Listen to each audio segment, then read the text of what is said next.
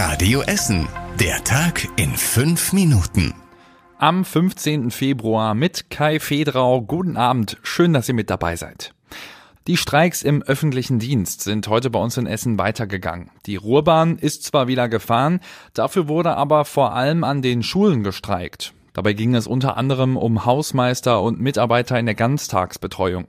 Der Unterricht hat aber überall normal stattfinden können. Auch bei Grün und Gruger beim Straßenverkehrsamt und in der IT-Abteilung der Stadtverwaltung kam es heute zu Streiks. Am Vormittag hatte es außerdem eine Kundgebung auf dem Hirschlandplatz in der Innenstadt gegeben. Die Streiks im öffentlichen Dienst hatten sich auch bei der Sparkasse Essen bemerkbar gemacht. Nur jede dritte Filiale hatte geöffnet, unter anderem in Katernberg, Überruhr und Harzopf. Das Bistum Essen hat seine lang erwartete Studie vorgestellt, wie viele Fälle von sexuellem Missbrauch es gegeben hat. Unabhängige Forscher haben die Archive des Bistums durchgearbeitet. Dabei kam raus, dass es seit Gründung des Bistums in den 50er Jahren mehr als 420 Missbrauchsfälle gegeben hat. Die meisten Beschuldigten waren Priester. Bei der Vorstellung des Berichts gab es Proteste der Frauenbewegung in der katholischen Kirche Maria 2.0. Die Frauen haben unserem Radio Essen Stadtreporter erklärt, warum sie sich für die Mahnwache getroffen haben. Na, erstmal öffentlichen Druck aufbauen und versuchen, alles öffentlich zu machen, was verdeckt ist. Ich hoffe, dass sich irgendwas ändert. Was weiß ich auch nicht. Aber ich hoffe, dass zugehört wird und dass wir irgendwo was bewegen. Unser Hauptthema ist sicherlich dranbleiben, dranbleiben, dranbleiben. Ja, in die Wunde den Finger legen und sagen, macht. Wir helfen mit, macht. Ruhrbischof Franz Josef Overbeck sprach auf der Pressekonferenz von massiven Versäumnissen in der Vergangenheit. Den Opfern habe man oft keinen Glauben geschenkt. Noch in diesem Jahr solle es neue Regeln geben, wie man den Opfern sexueller Gewalt helfen kann. Die nächsten Hilfstransporte aus Katernberg sind heute im Erdbebengebiet in der Türkei angekommen. Am Samstag sind mehrere Sportler vom Katernberger Fußballverein Fatispor dorthin gefahren. Mehrere Sprinter sind schon ausgeladen worden. Darin war Verbandsmaterial und Windeln, die auch schon direkt verteilt wurden. Zwei weitere Lkw mit Desinfektionsmitteln sind noch unterwegs. Die Essener Sportler wollen noch bis Samstag vor Ort bleiben und beim Aufräumen helfen. Dann kommen sie wieder zurück. Die beiden großen Lkw werden wahrscheinlich morgen Nachmittag ankommen.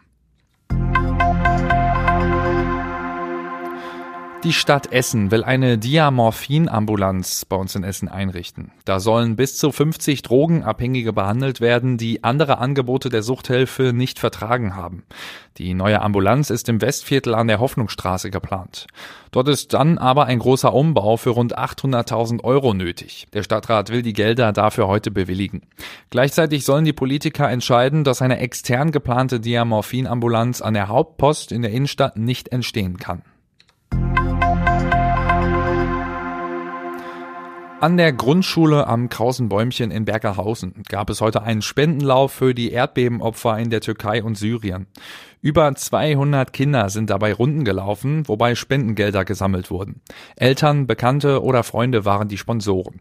Die Kinder wissen, wohin das Geld geht. In die Türkei und nach Syrien, weil da waren ja diese schlimmen Erdbeben. Ich habe das auch alles schon in den Nachrichten geguckt und das war sehr schlimm und ich wünsche, dass die noch überleben und ganz vielen Leuten in Türkei und Syrien. Zu reparieren, was sie aufgebaut haben und so. Über die Hilfsorganisation Aktion Deutschland hilft geht das gesammelte Spendengeld direkt an die Menschen im Krisengebiet. Gebiet. Und das war überregional wichtig.